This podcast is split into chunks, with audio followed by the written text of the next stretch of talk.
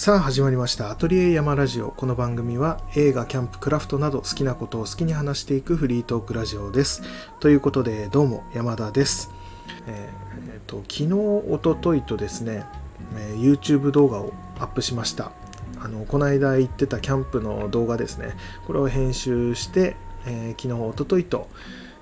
え出しました。それが、え最初のやつは、えキャンプ場に行ってテント立ててご飯作って食べる。で最後お酒飲むっていうところまでがまず1本。1本目ですね。で2本目が次の日の朝起きてコーヒーを入れて朝ごはんを作って食べるっていう、まあ、2本。この前編後編っていう感じで2本出していますのでよかったら見てみてください。一応説明欄にリンクを貼っておきます。あと僕がやっているインスタですね。インスタの方でその後編の方ですね朝ごはん食べる時にちょっとコーヒーを入れる時に NG ショットみたいのがありましてそちらの NG ショットの動画をそっちのインスタの方で、まあ、すごい短い動画ではあるんですけどもそっちにアップしていたりもするのでそれも合わせて見てみてください。僕のプロフィール欄のところに行けばインスタとか飛べるようになってると思うのでそっちもぜひご覧ください。はいということでそんな感じです。えーそれで今日はですね何を話そうかっていうところなんですが久しぶりに映画の紹介をしていこうかなと思っております。で映画紹介といってもなんだろうな前みたいにこう、えー深掘りして話すとか僕がこう見た独特な見方とかなんかそういうのは特に今回は深掘りもしていないので話せないかとは思うんですけども、えーまあ単純に見てあ面白いなとかすごいこう好きな感じの映画なのでそれを紹介して、まあ、気に入ってくれる人がいたらいいなっていう感じで話していこうと思います。で今回、えーお話しする、えー映画というのが秋香りすまき監督の「希望の彼方っていう映画です。これがですね2017年のフィンランドの映画ですね。100分ぐらいの、えー映画となっております。でこの秋カウリスマキって知ってる人はめちゃめちゃ多分好きな人が多いんじゃないか。なんか変だな。知ってる人は知っている。で好きな人はめちゃくちゃ好きな感じの、えー監督さんだと思います。かなり独特な映画を撮る監督さんで。うーんとそうだな。うーん。名なところだと「過去のない男」とか、えーなんだ浮雲とかそういうタイトルがあるんですけどもうん僕はこの監督を知ったのが何年前ぐらいだろうな。何きっかけで知ったか忘れましたけども一番最初に見たのは僕はあれですねあの過去のない男ですね。これが最初でその独特な雰囲気に一瞬でこう虜になってしまったというかなんかテンポが独特なんですよねこうセリフを話す時とかもパッと言えばいいのにそこをなんか1秒ぐらいこうワンクッション置いてから話したりとか動きとかもそうなんですけども動く時とかこう振り向く時とかもさっと振り向くんではなくてなんかワンクッション置いて1秒ぐらい置いてからパッと振り向くみたいななんか独特な感じなんですよね。まあそんななんか独特の映画を撮る、まあ、監督さんなんですよね。まあ、ということでとりあえず今回の映画「えー希望の彼方の」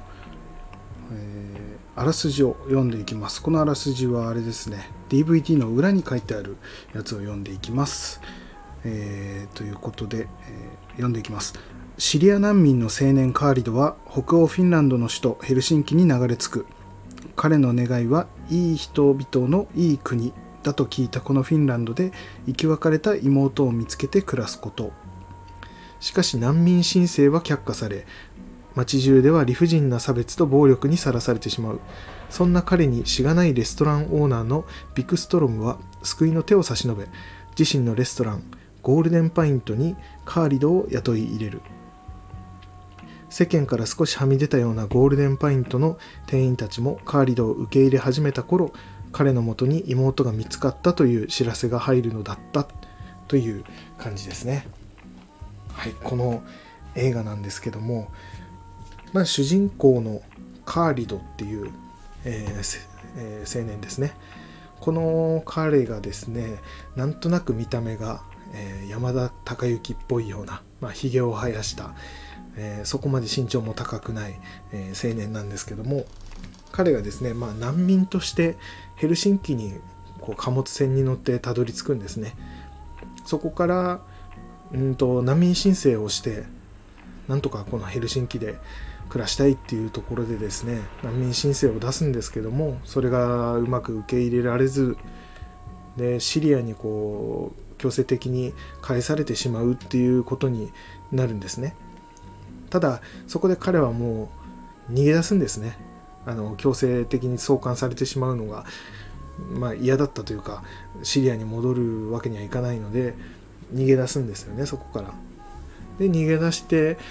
なんとかこう生活をしていく中でですねやっぱりその差別ですね。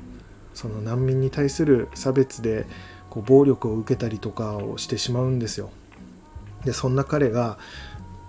レストランのゴミ捨て場でこう寝ていたところそのしがないレストランオーナーのビクストロムっていうおっさんですね。そのおっさんとこう鉢合わせるんですね。でうちのレストランのゴミ捨て場で何やってるんだって言われてで彼もだいぶこう警戒している状態ですよね。そういう状態なのでいやここはもう俺の寝床だって言ってそのおっさんを殴っちゃうんですね。そしたらおっさん意外とがたいよくて一発ではこう倒れずにおっさんがやり返すんですよね。おっさんのパンチ一発でそのカーリドは KO されてしまうんですね。でこれもあの予告編とかにもあるんですけどもで倒された直後次のシーンに行くとそのレストランで飯食ってるんですよね。飯を食べさせてもらってるって言ったらいいですかね、うん、飯を食べててでまあお前らも大変だよなっていうことを言われてうちの店で働くかってこう雇ってもらえることになるんですよね。まあそんな感じでですねそこのレストランでうまいこと働きながら、まあ、妹を探してっていう感じで進んでいくんですけどもまあそのあれですよねそういう難民を実際に難民申請が通らずに受け入れられずに、まあ、逃亡しているっていう状態の彼をまず受け入れるっていうことですよね。普通だったらもう面倒しかないはずなのでその警察に探られたりとか何かあったらかくまってしまっているって形にもなるので、まあ、普通だったら受け入れたくないところをまあ彼は受け入れるんですよね。うん、で受け入れて働かせて、えー、でその流れでですねもう難民だと、えー、あれがないんですよ身分証とかも持ってないのでもう身分証もその店員の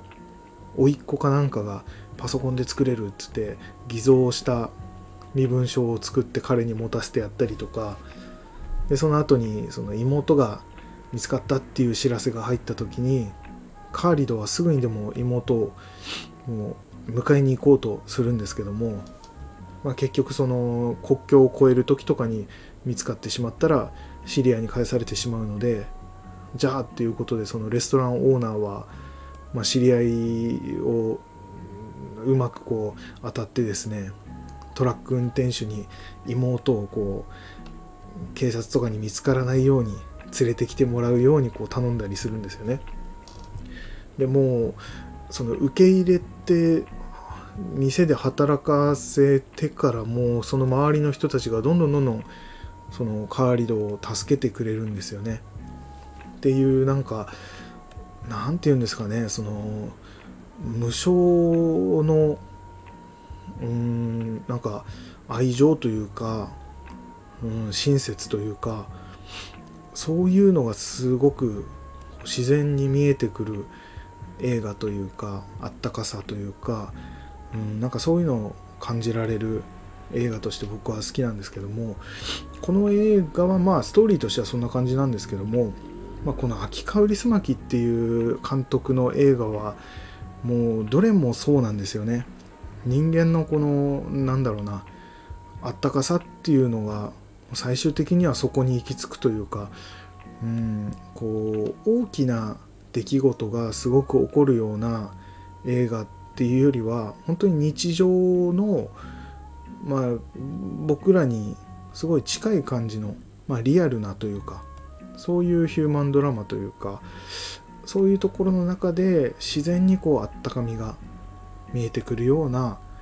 映画になっててで特にですねこのさっきも言いましたけどもその独特の間というかで撮る監督なんですがその独特な間とあともう結構至る所にこう散りばめられたコメディチックなちょっと笑えるような、えー、ところもあるのでその辺がうまく相まってですねすごくこう軽い感じで見られてで気持ちもすごい沈むような内容としてはそうなんですよね。難民の受け入れの問題とかそういうのってすごく難しい問題だとは思うんですけども。はい通り過ぎましたかね。まあなんかそんな感じでですね、うん、そういうコメディチックなところも見心地がよくで音楽もすごくいいんですよねこの監督。あのまあこの監督秋川リスマキっていう監督はあの日本の映画監督の小津安二郎って監督にすごくこう影響を受けてというかすごいあのリスペクトしてるみたいでやっぱりそこで衝撃を受けて映画を自分も撮り始めてっていう感じだったらしいんですよね。なので結構いろんなところにそのなんだ日本の要素っていうのを入れてきてたりしてそういうところでその音楽でも、まあ、今回の「希望の彼方に関しては日本の音楽って入ってたかな？入あまあちらっと入ってるぐらいで、まあ、前面に出てるってことはなかったんですけどもただなんかこの日本の、えーと、何十年代60年代とかかな50年代60年代ぐらいのなんかこうラジオとかからラジオとか蓄音機からこう流れてくるような音あのノイズの入ったような音で歌謡曲が流れてくるみたいなああいう雰囲気のなんか曲って言ったらいいですかね。僕その辺も詳しくないんで何とも言えないですがそれをそのフィンランドの方の多分音楽やってる人たちの曲をそういう風な音声でこう入ってきたりとかまあそれがもしかしたらそのフィンランドの方の古い曲なのかもしれないですしわかんないんですがなんかその辺の音楽の入り方とかあとは映像ですね。撮り方っていうのも結構そのオズ映画から影響を受けてるみたいでこれ実際に見てみると分かると思うんですけどもあのフィンランド人がこう出てるからなんかその海外のちょっとその北欧の方なんでおしゃれな感じの映画って感じにも見えなくもないんですけどもあの日本の映画って感覚でそこに日本人をこう置き換えて見てみたりすると結構その60年代とかぐらいの映画に本当に近いよなっていう感じに見えるんですよね。ああ確かにそういう感じのなんか映し方な気がするっていう。うん。まあ何とも僕も詳しくはその分かんないのであれですけどもそういうふうなことをなんかインタビューとかで言ってたりするのを読んでからそうやって見たら、うん、確かにそんな感じだなっていうのがあって。でそういうなんだろうなカメラの感じとか、まあ、色味の感じとか音楽の感じとかもすごく日本を感じるものがあって。でまあ、この希望の彼方ではですねそのレストラン経営をしているそのそのレストランですねゴールデンパイントっていうレストランが経営がやっぱり苦しくなってきてると。あんまりうまくいってないってなった時に何か対策を練らないとって言って今はもう日本の寿司だと。寿司が流行ってるからって言って急に寿司屋に変更するんですよね。でもう本とか日本の本とか買ってきて見よう見まねでなんか寿司屋っぽいことをやるんですけどもまあうまくいかないんですよね。もう寿司握るのはいいですけどもわさびの量が半端じゃないとかなんかえー、なんだっけかなサーモンがなくなったからなんか魚がないかって言った時にあのニシンの缶詰ですね。サーディンかなあれは。を持ってきてこれでいけないかみたいな。それいつのやつだとかって言っていやわさびをつければごまかせるみたいなことを言ってそういう寿司を出したりとかしてまあ大失敗をするんですけどもそこもかなりコメディチックに描かれていてそういうところで日本へのその愛が見える部分だったりとかまあコミカルですごい面白い部分だったりとかがあって、うん、すごく楽しい映画なんですよね。うん、っていうような秋川リまきの、えー、希望の彼方っていうのがそんな感じなんですけども僕その小津安二郎の映画っていうのはと東京物語ぐらいしか見たことがなくてでこう比べてみてとかっていうのはあんまり話せることはないんですけども、まあ、今後ちょっと小津安二郎もっと見ていきたいなと思うんですけどもただ東京物語を見た時に驚くほど何もない映画だったんですよね。あのストーリー的に。本当に波がないというかただの日常を映している。なんかそのストーリーとしては老夫婦ですね。広島に住んでいる老夫婦が東京にいる子供たちに会いに行くっていう話なんですけどもまあ子供たちっていうのも十分にこう成人してそれぞれの生活があってっていうような子供たちに会いに行ってでそこでいろいろ世話をしてもらったりしながら東京を見て回ったりするんですけどもやっぱり長い間そうやって東京にいるとその子供たちにもそれぞれ生活があったりもするので徐々にこう親の存在がこうまあ邪魔になるというか極端に言うと邪魔になるというか、まあ、なかなか相手できなくなっていったりとかしてうんまあなんかそういうモヤモヤがあったりで結局そこでじゃあ帰るかって言って広島に帰ってそしたら広島に帰った途端ですね老夫婦の奥さんの方が体を壊して倒し倒れてしまうんですね。でそこでまた子供たちが、えー、東京から広島に行ってっていうようなまあなんかそんな感じのそれだけの映画というかストーリーなんですけどもそこでなんか事件がすごい大きな事件が起きるとかうん、そういう話ではなかったんですけども2時間何十分だ2時間以上の映画なんですよね。それをゆっくり見せるんですよ。その長回しな感じで見せたりとか、うん、表情も一個一個セリフを言うたびにカメラを変えてその人の喋ってるところを一個一個映すとかなんかそういうところのテンポ感とかは確かに秋香りすまきっぽい感じがするなとか。うん、でその日常をリアルな感じで映してでその中での心のこう動きというか微妙な動きとか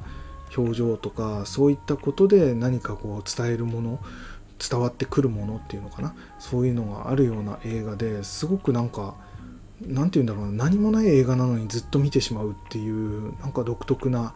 映画でしたね。あこういうところに影響を受けてんだなっていうのがなんかちょこちょこ見えてくるというか。うん。なんかすごく面白くて、まあ、今後もちょっと見ていきたいなっていうところで。でそういうので言うとですねこの日常を切り取ったような映画っていうとあのジム・ジャムッシュのあのあれですねパターソンっていう映画。これはもう比較的最近の映画ですけどもこれは明らかにもう日常を映してるだけの映画というかただのバスの運転手の1週間のまあ日常を映した映画なんですよ。ほとんど何も起こんないんですよね。朝奥さんと一緒に起きてあ一緒に起きてじゃない奥さんより先に起きてか。でバスに乗って、えーえー、一日過ごしてでバスが、えー、バスの仕事が終わったら帰りに、えー、バーに寄ってで家に帰るみたいなのを1週間移すだけなんですけどもその中で毎日同じことをしているのでやっぱり一日の中でもちょっと違うことがあったりするっていうことが少し際立って見えたりとか、うん、何もないのになんか見ていられて、うん、でそこの微妙な心の動きとか、うん、そういうものがなんか浮き上がってくるって言ったらいいかな。浮き上がって伝わってくるっていうような、まあ、そういう映画としてそのパターソンっていうのもなんか近いような映画だなと思っていてでこの「秋香りすまき」とそのまあ僕は東京物語しか見たことないですけどもこの東京物語とこのパターソンとこの辺の映画っていうのはですねすごくこう身近なというか本当に自分にこう重ね合わせられるというか自分を重ねて見れるような本当にリアルで近いところの話っていうのをしかもこうあのアクション映画とかミステリー映画とかとは違ってこうすごく波があったりするわけでもなく淡々と送られていくというそういう感じの映画っていうのはなんかその刺激とかはないんですけどもすごく自然にな伝わってくるというか入ってくるというかそういうところがあってですね僕こういう風な映画がすごい好きなんですね。うんこうだから普段結構こうマーベルとかアクション映画とかうんとミステリー系の、まあ、人が殺されてしまったりとか謎を解くとか、うん、そういう映画を見ている人からすると物足りなく感じてしまうかもしれない、うん、けどでもこういう映画もあるよっていうことを、まあ、もし見たことがない人がいればあの僕はすごくおすすめしたいなと思っていて特に僕はそういう映画が好きだったりもするので、うん、でなんか普段からなんだろうな日本のでもこうヒューマンドラマとかあとまあ洋画でもミニシアターとかでやるような、えー、ヒューマンドラマ系を見る人からするとこの「秋香りすまき」っていう監督の映画は意外と自然に入っていくけど自然に入っていくけどすごくその間の感じとか空気感っていうのは独特なのでそこが好みであれば多分ドハマりするんじゃないかなと思えるような映画ですね。うん日本でいうとあの「かもめ食堂」って映画があれが、えー、ヘルシンキですねフィンランドのヘルシンキで、えー、撮られた映画なんですけどもあの映画もおそらくあの監督さんはえー、秋香りすまきに影響を受けて多分撮ってるなって感じがありますね。もう実際にその秋香りすまき映画によく出ている俳優さんそれこそ過去のない男で主演だった、えー、俳優さんも、出てくるんですよねそのかもめ食堂に。っていうのもあってかなりそのかもめ食堂が好きだっていう人は結構秋香りすまきもスッと入ってくるんじゃないかなと思います。うん、まあそんな感じですねちょっと希望の彼方の話っていうよりももうなんかその辺のそういう日常感のある映画の話みたいになっちゃいましたけどもああなんか気づけばもう20分超えてしまってますね。なんかうんうまく伝えられないからすごく長く話しちゃうんですけどもただすごく僕がおすすめの、はい、映画の一つこの「希望の彼方。でこの秋香りすまき作品はもっと紹介したいのがあるのでそれこそ過去のない男とかまたいずれ紹介できたらいいなと思いますので、まあ、その時は是非、えー、また聞いてやってください。ということで、えー、今日はこのぐらいにしたいと思いますそれではまた次回何を話すか分かりませんが是非聞いてやってくださいいいね、フォロー、レターありましたらよろしくお願いいたします。ということで、山田でした。さようなら。